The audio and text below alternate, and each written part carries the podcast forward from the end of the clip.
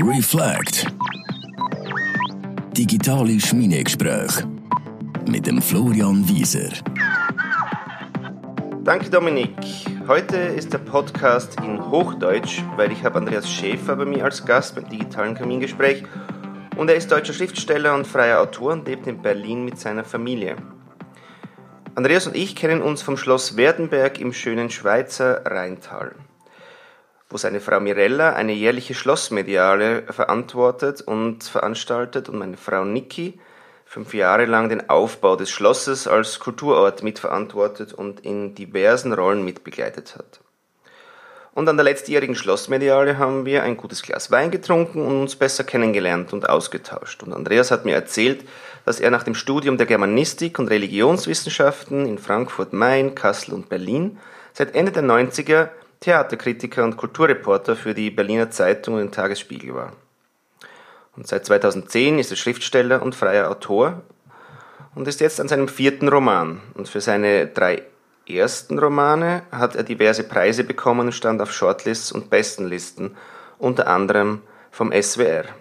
Und aktuell ist er auch in Zürich aktiv mit seinem Libretto Die Schneekönigin zur Komposition von David Philipp Hefti in der Tonhalle und uraufgeführt wird diesen Dezember 2018. Er schreibt auch Artikel und Essays für meine Lieblingszeitung, nämlich Die Zeit, und ist als Schreibcoach neuerdings tätig. Und mit dieser Tätigkeit geht er auch seinen griechischen Wurzeln nach und startet mit einer Schreibworkshop-Woche auf der griechischen Insel Ägina. Hallo Andreas, schön, dass du ja, da bist. Hallo Flo. Äh, danke für die Einladung. Ja, gerne. Freue dabei zu sein. Freue mich sehr, weil ich, ich bin ja gespannt, weil wortgewandt ähm, oder mit Schrift oder eben mit Sprache umgehen können. Bin gespannt, wie, wie dieses Gespräch wird. Willst du schnell was zu dir sagen, ähm, Andreas, was du so machst, wo du herkommst, was du vielleicht gerade Projekte eben schon äh, hinter dir hast, dass wir ein bisschen dich ja. kennenlernen? Ja, ja, gern. Also, mein Name ist, wie du gesagt hast, Andreas Schäfer. Ich bin Schriftsteller und Journalist. Ich wohne in Berlin und wie du gesagt hast, kennen wir uns aus der Schweiz, im Schloss Werdenberg, das äh, meine Frau Mirella Weingarten da künstlerisch betreut und so bin ich auch öfter in der Schweiz und so sind wir uns begegnet. Ähm, ja, ich habe ähm, bis jetzt äh, drei Romane veröffentlicht, ähm, habe 20 Jahre für Berliner Zeitung geschrieben, auch als Journalist, als Kulturjournalist, vor allem als Theaterkritiker und als Literaturkritiker und als Kulturreporter nennt man das wohl. Seit einigen Jahren bin ich jetzt ganz frei und schreibe an meinem vierten Roman und habe da im letzten Jahr dazwischen geschoben ein Libretto für die Tonhalle in Zürich. Das wird Ende des Jahres uraufgeführt. Ja, sag mal, weil mich interessiert das schon, das mit dem Anfangen, ähm, also ja, diese Writing-Routine, was man da alles für Sachen lesen kann und googeln kann, aber wie geht's dir mit dem Schreiben eben? Ist ein Unterschied zwischen irgendwie Buchschreiben oder ähm, Artikel schreiben, das Staccato, das man da manchmal haben muss, wenn du da sagst, du bist ja eben ähm, Theaterkritiker, äh, gewesen. Gibt es da Unterschiede, die irgendwie? Ja, auf jeden Fall. Ja, ja. Also beim journalistischen Schreiben hast du einfach einen wahnsinnigen Zeitdruck. Und der Zeitdruck, der sieht so aus, zumindest so wie ich gearbeitet habe, bis drei Uhr muss der Text fertig sein. Und am Morgen setzt du dich hin und dann muss es einfach losgehen. Und dieser dieser Druck, der generiert gewissermaßen dann auch eine gewisse Kreativität, aber der generiert dann auch eine gewisse Form des Schreibens.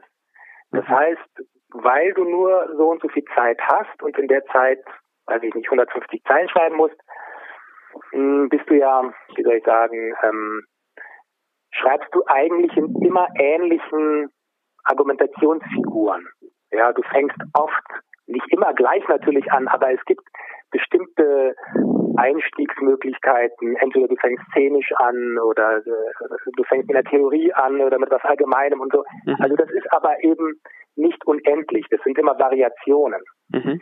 Beim literarischen Schreiben fängst du eigentlich jedes Mal bei Null an. Auch wenn du schon mehrere Bücher geschrieben hast, geht eigentlich immer bei Null los. Mhm.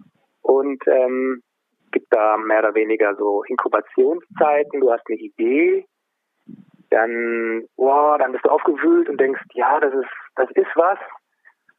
Und dann gibt's die ersten Szenen oder Bilder, die sich in deinem Kopf bilden und dann fängst du vielleicht schon an, irgendwelche Skizzen zu machen, aber das ist jetzt noch nicht das richtige Schreiben, das sind nur irgendwelche Sachen, die du mhm. quasi äh, mit äh, mit stenografierst von deinem aus deinem Kopf, aus der Fantasie mehr oder weniger. Mhm.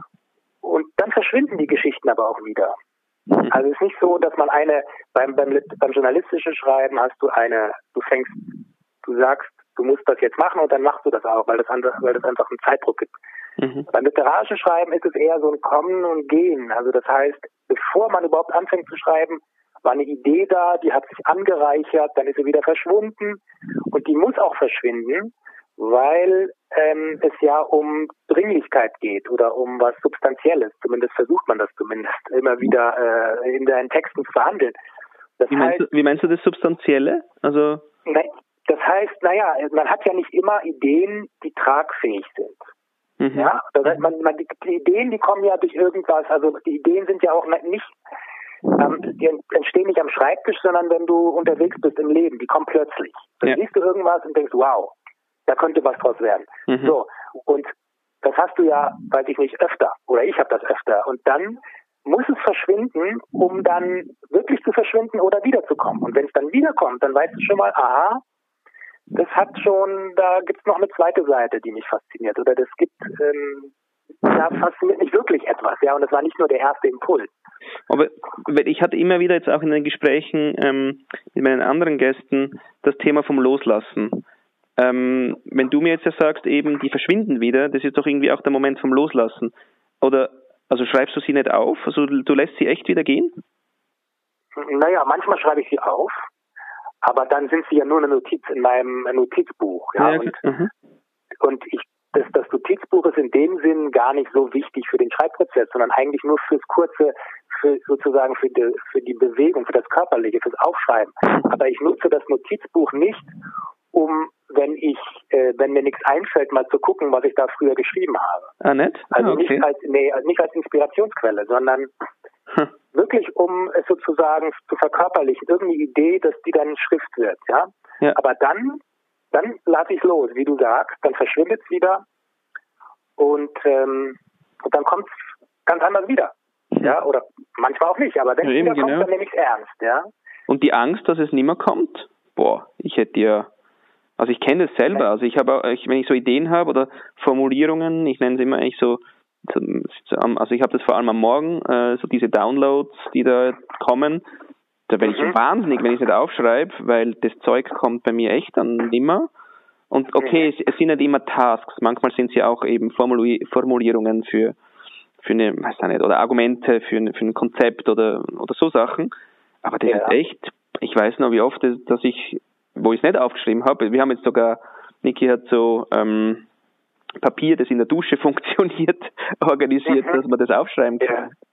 Aber also ja, du lässt echt, du lässt, lässt echt gehen.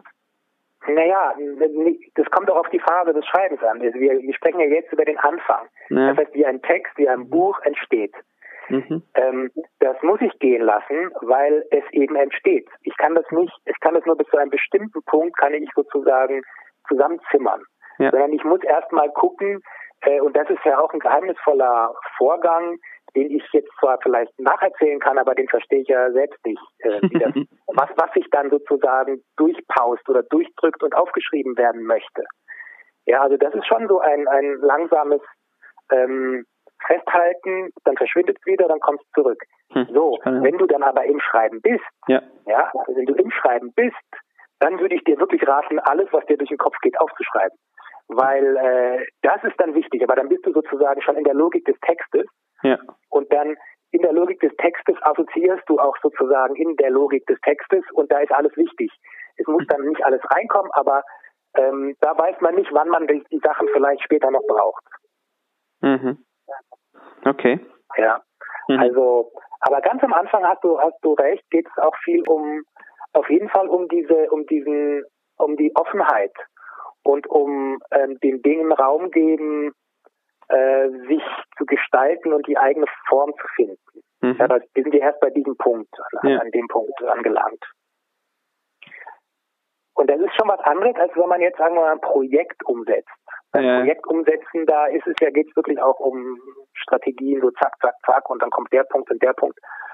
Und beim Schreiben ist das immer so eine Art ein Schritt vorgehen, dann loslassen, dann wird es wieder diffus und dann wird es im nächsten Schritt äh, dafür ein Grad äh, konkreter. Mhm.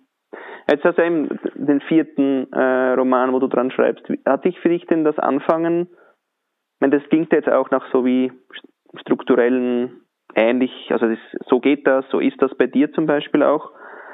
Äh, hat sich das verändert? Also ist das Anfangen, weiß ich nicht, einfacher geworden oder eben du hast für dich deine Struktur gefunden? Oder war das gleich immer? Naja, es hat sich, es hat sich auf der einen Seite ist es ein bisschen komplizierter sogar geworden. Also ich kann gar nicht mehr so also bei meinem ersten Buch weiß ich noch, da hatte ich eine Idee und dann bin ich auf eine kritische Insel gefahren, habe mich hingesetzt und habe angefangen. Ich mhm. weiß jetzt nicht mehr, wie, wie der erste Tag war, aber ich weiß noch, da habe ich die Schreibmaschine oder den Computer da unterm Arm gehabt und so, zack, jetzt geht's los. Mhm. Also dieses, wo du dann auch durch so eine örtliche Trennung ähm, so eine Markierung setzen kannst und wo du dann im Nachhinein weißt, so, da habe ich angefangen und das war am 4. Juni sowieso. Das bei den anderen Büchern ist das leider nicht so sozusagen so einfach feststellbar. Ähm, was sich aber was sich was leichter geworden ist, äh, ist dass die eigenen Arbeitsprozesse kennenlernen und und vertraut damit werden und denen auch vertrauen und ähm, eben dann nicht in ähm, in Panik zu geraten, sondern wenn man mit wenn man mit einer mit einer Sache nicht weiterkommt, dann habe ich bestimmte Methoden dass ich mir, dass ich weiß, das passiert heute nicht mehr, ich komme heute nicht mhm. weiter, ich muss einfach drüber schlafen. Mhm. Und dann schreibe ich dann irgendwie ein, zwei Sätze auf und das hat schon was Magisches, weil am nächsten Tag ähm, hat sich da so eine Zaubertür geöffnet und und das, was ich vorher nicht lösen konnte, hat sich mehr oder weniger von allein gelöst. Mhm. Ich finde halt momentan eh äh, als Industrialisierungs quasi Kritiker finde ich alles wird so maschinell, oder? Also braucht es auch eine Writing Routine. Ähm, aber wie ist das? Also pff, mu naja, muss also ich mich so zwingen? Glaub, nein, ich, ob ich mich zwingen muss? Ja, muss man sich immer so zwingen, weißt du, dieses, weil ich habe, du hast ja gesagt, du hast immer, glaube ich, am Morgen acht bis zwölf oder neun bis zwölf hast du immer geschrieben. Ja. Eine Zeit lang. Ja, eine Zeit lang. Also das ist, das ist bei mir aber nicht ganz so starr. Ähm, und ich würde das auch nicht, dieses Maschinelle, was du sagst, diese Routinen müssen sozusagen atmen. Ja, hm. dann, dann sind sie aber auch keine Routinen, sondern ich würde mhm. das eher als, als, als Rhythmen bezeichnen. Mhm. Und ich denke, äh, also ich zumindest, ob das jemand anderes, wie jemand anderes schreibt, weiß ich nicht, aber ich brauche einen Rhythmus. Ähm, und ich brauche ähm, etwas Wiederkehrendes und das heißt, ich, ich muss dranbleiben. Ja. Ob ich jetzt aber von morgens von neun bis zwölf oder am Nachmittag drei, vier Stunden schreibe, das ändert sich. Wichtig mhm. ist aber, dass ich eigentlich jeden Tag ähm, einem, dass ich an jedem Tag den inneren Schreibraum da die Tür aufmache. Mhm. Ja, und das, das ist schon wichtig. Mhm. Und das würde ich sagen, ist meine Routine. Aber du hast natürlich recht. Ähm, man, es, es besteht die Gefahr des, des Erstarrens oder es kann die Gefahr bestehen des Erstarrens, wenn man immer, immer sozusagen quasi Stech, ähm, stechuhrhaft immer das Gleiche macht um die gleiche Uhrzeit. Und da habe ich aber so eine auch so eine ähm, so ein Biorhythmus oder so eine eigene eingebaute Bremse und oder ein Explosionspotenzial, was dann sagt, nee, jetzt springe ich auf und mache was anderes. Mhm. Also wenn es nicht weitergeht, sitze ich nicht drei Stunden am Tisch und quäle mich, so lange, bis es passiert. Also dann merke ich, nee, das hat keinen Sinn, dann lassen wir es für heute. Nee. Okay. Aber hinsetzen ist schon wichtig. Das Hinsetzen sollte man schon jeden Tag. Ah ja, so, sogar also das Hinsetzen, das ist die zumindest die Routine, den Rhythmus, den braucht's. Ja, den, den braucht, würde ich schon sagen. Okay. Aber es braucht auch verschiedene ähm, Räumlichkeiten. Also ich arbeite auch als Schreibcoach. Ja, okay. Im Wechsel und dann gibt es eine, eine, eine Frau, mit der ich zusammenarbeite, die, die versucht, ein Buch zu schreiben, aber ist noch sehr am Anfang. Mhm. Und dann hat sie aber auch ihren Alltagskram zu erledigen und andere Sachen, mit denen sie eben Geld verdient. Ähm, und da ist es ganz wichtig, dass man sagt, ich gehe, wenn ich, wenn ich schreibe und auch wenn ich gar nicht weiß, was ich schreiben möchte, sondern einfach nur mich erstmal in die Stimmung versetzen möchte, dann nehme ich meinen Computer und gehe von einem Raum in den anderen und setze mich an den Küchentisch oder an einen anderen Schreibtisch oder wo auch immer und da mache ich nur das Schreiben. Ja? Mhm. mhm. Und wenn nichts kommt, warte ich dann eben. Aber da, da, da passiert dann was, indem man auch gewissermaßen so eine Leere aufbaut oder so einen Raum aufspannt. Ja. Da passieren die Dinge dann. Und dann, wenn du dann aber deine Steuererklärung machst, den bitte, bitte an einem anderen Tisch oder Aha, so in einem Zimmer, ja. ja. okay. Ja, genau. Du hast gesagt, ähm, dass du jetzt ja eben als Schreibcoach auch unterwegs bist. Wie erlebst du da die Anfänge bei den Menschen? Was sind, was sind da so die Themen? Und mich hast du ja auch erlebt. Ich meine, ich war ja auch der totale Rookie. Und, äh, ja, also,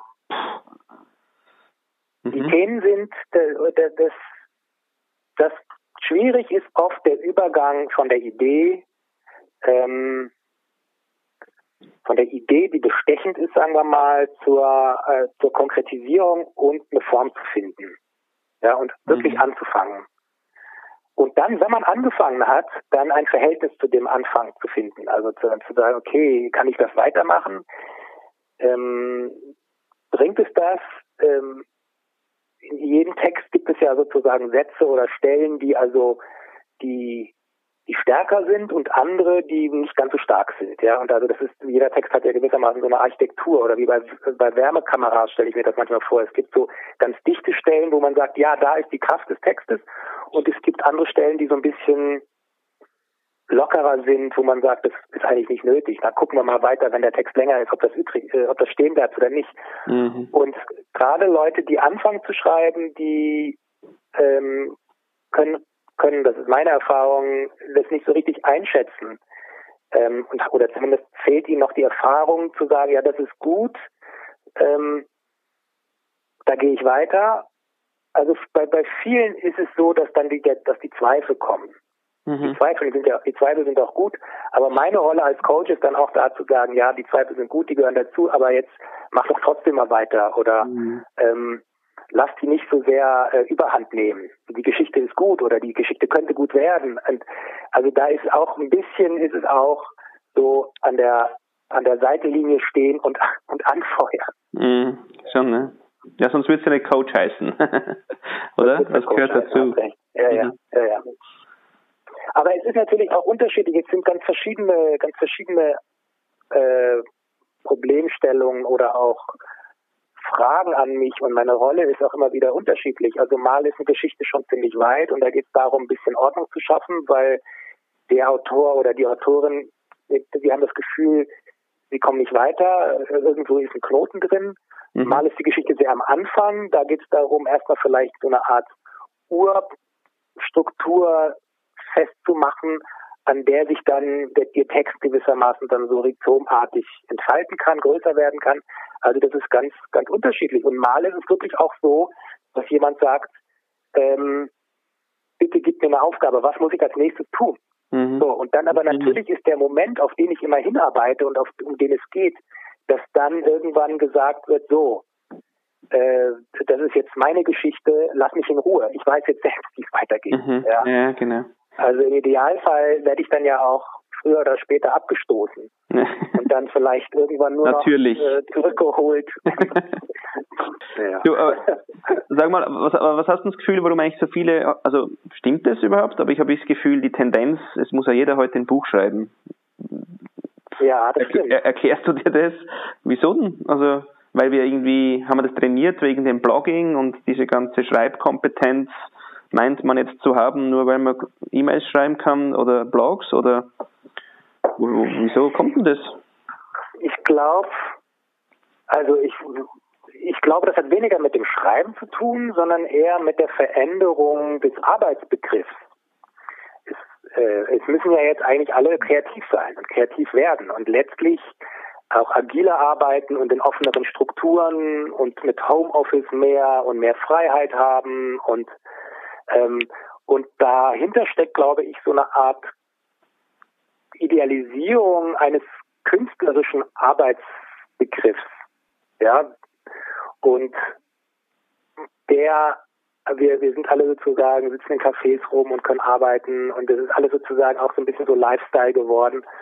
Und wenn man so will, der, der Schatten davon oder die Begleiterscheinung ist, dass wir eben, dass ganz viele auch denken, wir sind eben Künstler, ich bin Künstler und ähm, ich, dann will ich eben auch mein eigenes Buch schreiben. Auf der anderen Seite ist das natürlich auch, das eigene Buchschreiben ist auch Ausdruck ähm, einer, sagen wir mal schon, wie man früher gesagt hätte, entfremdeten Arbeitswirklichkeit. Dass viele Menschen sagen, oder so erlebe ich das, mh, hm, ich habe irgendwie dieses künstlerische Bedürfnis, ähm, aber in meiner gegenwärtigen Arbeitsrealität bildet sich das nicht ab. Mhm. Aber eigentlich will ich noch mein Buch schreiben. Ja. Und mein Buch schreiben heißt ja irgendwie auch, äh, nicht Opfer sein deines Alltags, deiner Arbeitszusammenhänge, sondern mächtig mhm. sein. Du kannst deine Geschichte erzählen. Ah. Ausdruck ja, also, Freiheit eigentlich, oder? Das ist ein Ausdruck und eine Sehnsucht vor allem nach Freiheit, klar, ja. Lustig, weil mir ist gerade das Bild aufgekommen, eigentlich, sagen wir mal, früher so Handwerker, oder? Die waren fähig halt auch, also mein Opa war ja, also ist ja äh, Schreiner oder war ja Schreiner. Ähm, mhm. Und naja, der konnte Küchen bauen und logisch hatte er seine ja auch gebaut. Mit Stolz, ja. oder? Ja. Und dann ja. hatte ich jetzt vorher gerade das Bild irgendwie, okay, wir sind Wissensarbeiter.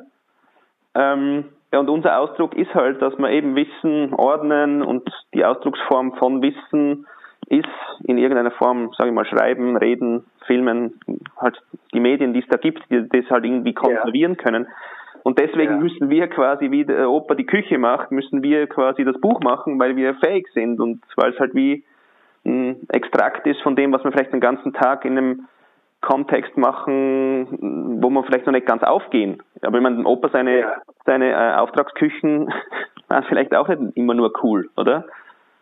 Ob's vielleicht so ja, ich meine, du hast natürlich auch bei einer Küche hast du das Ergebnis, das du anfassen kannst. Naja, immer, ja. Ähm, Eben. Aha. Genau. Aber wäre es dann vielleicht das, dass die Menschen quasi sich nach dem Anfassen sehnen?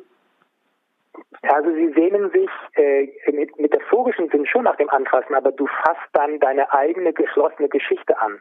Mhm. Oder wenn du jetzt keinen Roman schreibst oder keine, keine, keine Autobiografie oder so, sondern wirklich ein Sachbuch, dann fasst du sozusagen deine, deine Kompetenz für ein bestimmtes Thema an, wenn du ein, Roman, ein, ein Buch geschrieben hast, also ein mhm. Sachbuch, ja.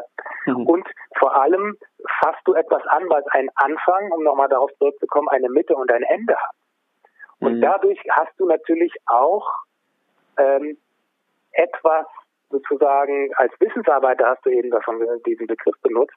Du hast aber dann quasi wie dein Großvater als äh, als Küchenbauer hast du deinen Stoff, dein Material durchdrungen. Mhm. Ja. Und in der in der Praxis oder im Alltag ist es ja oft so, dass man dass man seine Fähigkeiten anwendet, aber die die diffundieren dann auch wieder. Das quasi, es bleiben immer lose Enden in alle Richtungen verteilt. Mhm. Ja, mhm. und das Buch bindet alle diese Enden zu einer Geschichte zusammen. Ähm, das ist natürlich auch nur eine mögliche Geschichte, das ist ja nicht die letzt, letztendliche, letztgültige Wahrheit, aber es gibt dir natürlich dadurch sehr viel Befriedigung. Ja, lustig finde ich, dass doch jetzt auch viele ich habe mir gerade überlegt gehabt, wenn es jetzt das Buch nicht gäbe und es gäbe nur quasi das elektronische Buch, oder? Das E-Book. Ja, ja. Ob wir gleich viel Lust drauf hätten, weil ich jetzt schon auf so einen Trend äh, sehe, dass ja auch viele ihre Blogs schlussendlich irgendwie in ein Buch umnudeln oder umwandeln.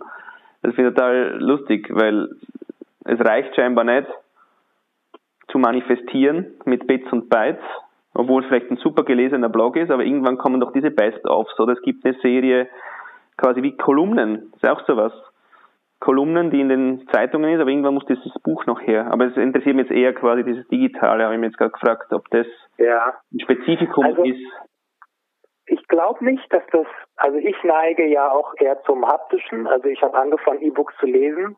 Hat mich aber nicht so, im Urlaub finde ich das ganz praktisch, weil man die Bücher nicht rumschleppen muss, aber mhm. ich bin aber da sehr oldschool, also ich, äh, ich mag das in der Hand zu haben, mhm. aber ich glaube trotzdem nicht, dass es auf das, auf das Trägermaterial sozusagen ankommt, sondern das Bedürfnis, ähm, sehnt sich nach der geschlossenen Geschichte nach der Geschlossenheit, nach einem Anfang, nach einer Mitte und nach einem Ende.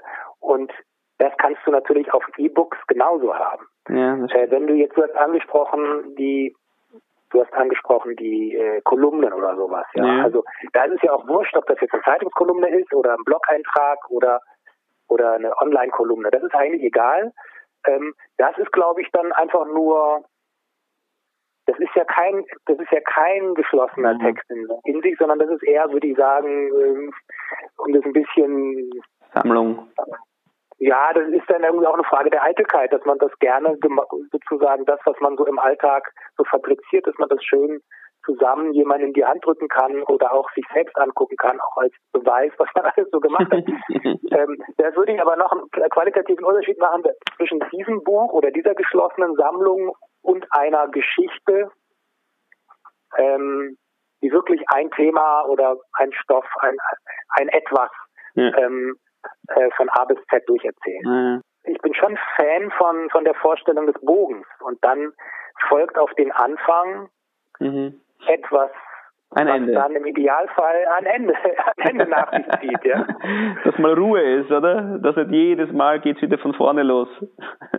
Ja, richtig. Und es ist ja so, ähm, beim Schreiben oder auch bei Filmen wird ja gesagt, das Ende ist dann gegeben, wenn, ähm, wenn die Geschichte auserzählt ist.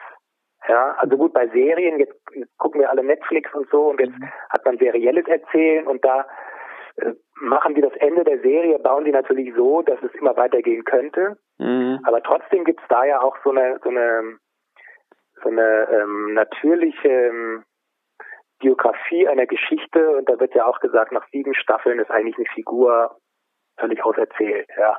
Ist das so eine Regel? Nach sieben? Ja, heißt es schon so, ja. Ah, spannend. Ja, weil das merkt man ja sehr oft. Also, aber lustig finde ich ja, es gibt also, ich finde, aber innerhalb von den sieben, finde ich, spürt man verschiedene, sage ich mal, Rhythmen. Manchmal gehen ihnen die Ideen nach der dritten Staffel aus und du hast so komische Füll, so eine Füllstaffel, die irgendwie nie wirklich so in Stimmung kommt, aber plötzlich genau. ist die fünfte, aber kommt das Feuer doch nochmal. Das finde ich ja schon ja. auch noch spannend. Aber eben dieses Verlängern, ah, ich finde halt auch, dass, warum das so kommerziell getrieben sein muss, äh, spürst ja auch, also spürt man, wir sind ja unterdessen medial geschulte Wesen, dass wir merken, ah, okay, da müssen sie jetzt wieder verlängern. Da müssen sie wieder verlängern, ja, ja. Spannend. Ja, aber irgendwie lustig. Also, ah, da fällt mir aber noch was ein. Ähm, der Freddy von mir im Team ist ja ein großer Game of Thrones Fan und er hat auch gesagt, die letzte Staffel, ähm, mhm. ich habe es nie geschaut, aber die letzte Staffel ist ja nicht geschrieben vom Meister selber, sondern das war quasi dann wie vom von der Produktionsfirma oder vom äh, genau. Ja, der wurde nicht fertig, der Hauptautor. Ja, genau, weil der hat gesagt, ich, ich gebe mir nämlich jetzt die Zeit, dass das gut ist. Und das war so lustig, weil die Fans scheinbar ja alle gesagt haben, es ist einfach so schlecht. es ist einfach nicht er. Ja, ja, siehst du? Da kann man nämlich sehen, das ist, finde ich, ein super Beispiel dafür, dass du natürlich also auch bei solchen äh, industriellen künstlerischen Produkten, ähm, wo ganz, wo, wo es natürlich dann auch ähm, äh, Zeitfenster gibt und Zeitdruck. Und natürlich muss das dann fertig sein. Aber es gibt eben einen Punkt, wo man sagen kann, so, du kannst es aber eben nicht erpressen. Wenn es nicht geht und wenn man gerade, wenn man eine, eine große Sage abschließt, gut, habe ich jetzt noch nicht so in den verschiedenen äh, Staffeln und so weiter geschrieben und gedacht, aber natürlich kann ich mir vorstellen, dass dann nochmal sich alles ganz neu zusammenfügt und dann dauert es vielleicht ein bisschen länger. Und dann mhm. muss man diese Zeit eben auch ähm, äh, zugestehen. Und in dem Fall wurde es nicht zugestanden. Nee. Und das fand ich dann schon interessant, dass dann die Leute sagen, obwohl die ähm, Zuschauer und die User, wie man sagt, äh, darauf danach ge ungeduldig gewartet haben, dass ja. sie dann zu sagen, nee, ist aber nicht gut geworden. Nee. Und lustig ist, dass sie, äh, also das Hauptthema war scheinbar äh, die Zeitsprünge, also die Zeitreisen weil, weil irgendwie scheinbar brauchst du von einem Ort zum anderen, sonst in den früheren Staffeln eine ganze Staffel, dass du irgendwie von Stadt 1 zu Dorf X gereist ja. bist und plötzlich waren, ja. waren das aber irgendwie quasi inner 20 Minuten war, waren die plötzlich dort. Und das ist lustig, weil die, die, die Zuschauer einfach auch den Rhythmus übernommen haben eigentlich von der Serie vorher, also von den ja. vorher und dann aber quasi dieses schnelle total wahrgenommen haben, das dass ja. das, und das als Unlust äh, wahrgenommen haben, weil dieses Wandeln oder dieses ewig Brauchen von ja. A nach B eben. Das ist ja interessant, ähm, weil jede Geschichte ähm, hat ja ihren ihren Rhythmus und ihre von wo, wo, davon habe ich vorhin gesprochen von den, den eigenen Gesetzmäßigkeiten, die man interessanterweise manchmal erst merkt, wenn man sie bricht. Also wenn man ja. wie in dem Fall plötzlich eine ganz andere Zeitspanne hat, um von A nach B zu kommen, dann merkt man das und die Leute sind dann doch eben äh, gewöhnt, das anders und das muss dann die Geschichte, die muss ähm, wenn man jetzt nicht bewusst mit verschiedenen Brüchen und so weiter arbeitet, aber wenn man eigentlich im Rahmen der Dramaturgie bleibt, sollte man bestimmte Sachen, die man am Anfang eingeführt hat, dann auch äh, beibehalten. Mhm. Und das ist eben auch das Schwierige am, am Enden, weil du dann nämlich, weil eine Geschichte ist wie ein Stück Material, ja, ähm, das, das ist oft, äh, stellt man sich das nicht so richtig vor, aber ähm, das zwingt dich dann auf eine gewisse Art und Weise zu erzählen. Und du hast dann nicht mehr die, die, die Freiheit wie des totalen Anfangs, weil du einfach im Hintergrund 80 Prozent deiner Geschichte hast. Hm. Und ich weiß nicht, welcher schlaue Kopf das mal gesagt hat, aber zum Schluss des Buches schreibst du mit Handschellen. Also, hm. Du bist sozusagen, dein, dein Erzählradius wird immer geringer, weil, weil äh, es ist immer klarer, worauf es hinauslaufen muss, um nicht äh, unstimmig zu werden. Okay. Und das hast du auch so erlebt bei deinen Romanen?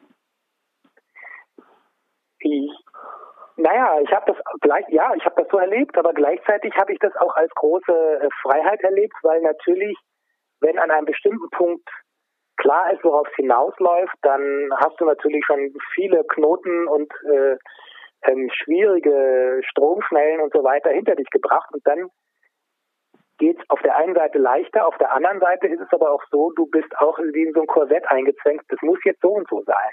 Mhm. Ja? Und das kann dann wieder manchmal auch ähm, schwieriger sein. Also ist ein bisschen doppelbödig. Ja, ist lustig, mir fällt auch irgendwie so der Gedanke auch noch ein, jetzt so in, in unserem Metier, in der Kommunikation auch, wo du ja auch ähm, drin bist, die ganzen Geschichten, also das ist ja noch schneller auch. Also das hat einen Rhythmus, sage ich mal, der wird ja wie einfach auch vorgegeben. Du kannst diesen, sage ich mal, Lustwandeln oder Gedanken nachreisen, ist ja ra rare Ware geworden. Ja. Äh, genau, äh, Briefing ja. kommt, ähm, komischerweise ist immer vorher viel Zeit verloren gegangen, in dem Moment, bis so ein Briefing dann an die Agentur kommt. Ähm, oder wir haben jetzt manchmal das Glück, dass wir ein bisschen früher drin sind, weil wir wie beratend da sind, also dass wir die, diesen Beratungsaspekt, der hilft uns früher dabei zu sein. Und ich weiß noch, als früher als Agentur war immer der Anspruch, möglichst früh dabei sein zu dürfen.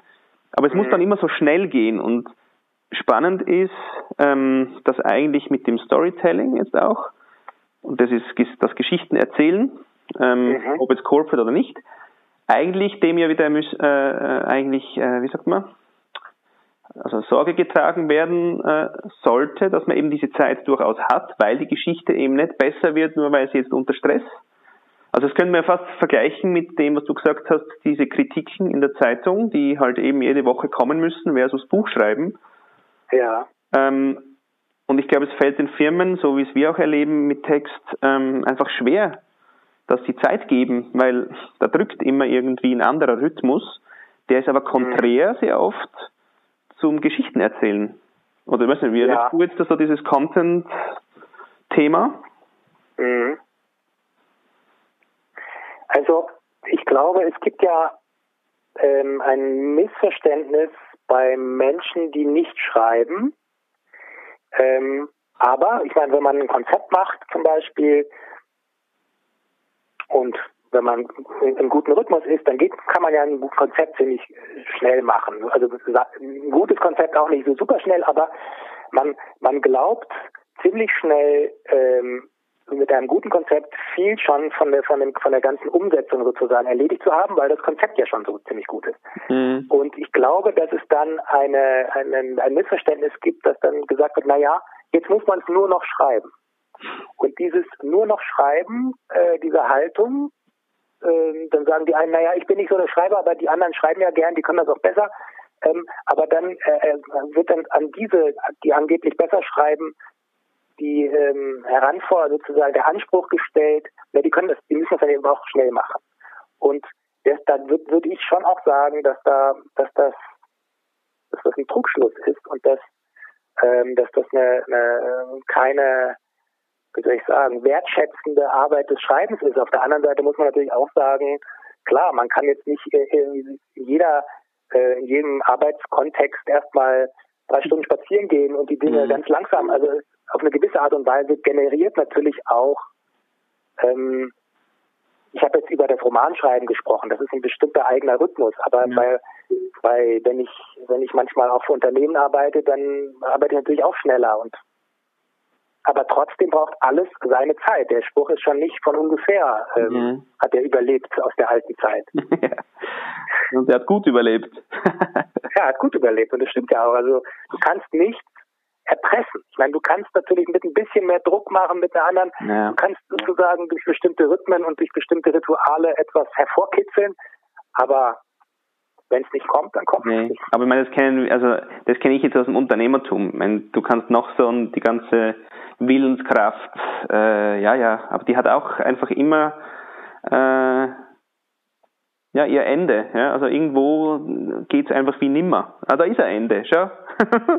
da ist es ja. Die hat ihre, es gibt eine Endlichkeit im Willen, in der Willenskraft. Ähm, weil du kannst einfach den Tag erwischen, der es dann nicht will mit dir. und dann kannst du nichts machen. Und dann gibt, kommt eben die Phase, glaube ich, von diesem Loslassen und, und, und, genau. und, und auch warten und halten und wach bleiben, wach bleiben, beobachten, aber du kannst eigentlich nichts wirklich beeinflussen. Ja, ich finde das aber auch eine gute, ein guter Prozess, weil sonst würdest du ja auch größenwahnsinnig werden. Ja, Aha. weil du hast eine Idee. Regulatorium, und, äh, Bitte? Ein Regulatorium eigentlich, oder? Für ja, ein Regula genau. Das ist eigentlich wie sozusagen Feedback. Also du hast eine Idee äh, und ähm, dann musst du aber ja diese Idee, der Umsetzungsprozess, der ähm, geschieht ja im Austausch mit der Realität, mit dem Außen. Mhm. Ja, und, und das Außen, das hat ja auch wieder eine Eigengesetzlichkeit. Und also deshalb, die Idee ist ja eigentlich letztlich auch nur, oder den Willen, von dem du gesprochen hast, das ist ja gewissermaßen eine gerichtete Idee und das ist ja wie so ein Pfeil und der hast du abgeschossen. Aber der muss dann sozusagen erstmal ankommen und dann kriegst du die Antwort, ja. Und mhm. ähm, und das ist ja mit diesem Loslassen gemeint, was dann passiert, also was, was das für Prozesse sind. Mhm. Weil sonst würdest du ja nur mit dem Kopf gegen die Wand schlagen, ja, ja. wenn es nicht weitergeht. Und also was wir auch tun. also wir Menschen akzeptieren ja nicht einfach nur, weil es gerade so will. Äh, also es gibt durchaus so Opponenten, oder? Die ja klar, natürlich. Man, man denkt ja, man ist ja auch Opfer seiner, dieses eigenen äh, seines eigenen Zeitmanagements und denkt, ich muss das jetzt, jetzt muss aber das mhm. passieren. Mhm. Und dann schlägt man mit dem Kopf gegen die Wand und äh, bis man denkt, nee, also man, also ich fühle mich dann auch immer, es ist jedes Mal so, ich merke, ich kann unter Druck, kann schon mehr leisten, aber es gibt einen Punkt, wo, wo ich sage, nee, jetzt muss ich wieder runterschalten. Mhm. Und dann öffnet sich sozusagen eine, durch eine innere Öffnung öffnet sich dann auch äußerlich was und dann, dann geht es schon weiter. weiter ja was mich jetzt eigentlich auch immer wieder mit dem Thema vom Anfangen interessiert hat, wir haben jetzt ein paar Sachen gehört jetzt aus deiner äh, Profession, aber was sagst du so allgemein, äh, hast du das Gefühl, braucht es eigentlich zum Anfangen? Zum Anfang braucht es ähm, Ruhe und Zeit. Also ich kann das jetzt aber nicht von meiner ähm, von meiner Profession trennen. Also das sind ähm, zum Anfang braucht es Ruhe und Zeit und Konzentration natürlich und den Willen, von dem du von von dem du gesprochen hast. Man muss es schon wollen. Mhm. Ja. Ähm, aber es äh, fordert eben auch ähm, Geduld. Schön. Man ist nicht allein auf der Welt. nee. Sehr schön. Du, abschließende Frage noch, weil das frage ich alle momentan, das interessiert mich so. Warum stehst du am Morgen auf? Äh, warum ich am Morgen aufstehe? Weil, ähm, weil das Leben schön ist und es und mir Spaß macht. Weil ich liebe Menschen um mich habe, die ich äh, freue, mich zu sehen und zu begrüßen und weil ich äh, etwas tue, was mir Spaß macht. Reflect. Digitale Schmiedegespräche mit dem Florian Wieser.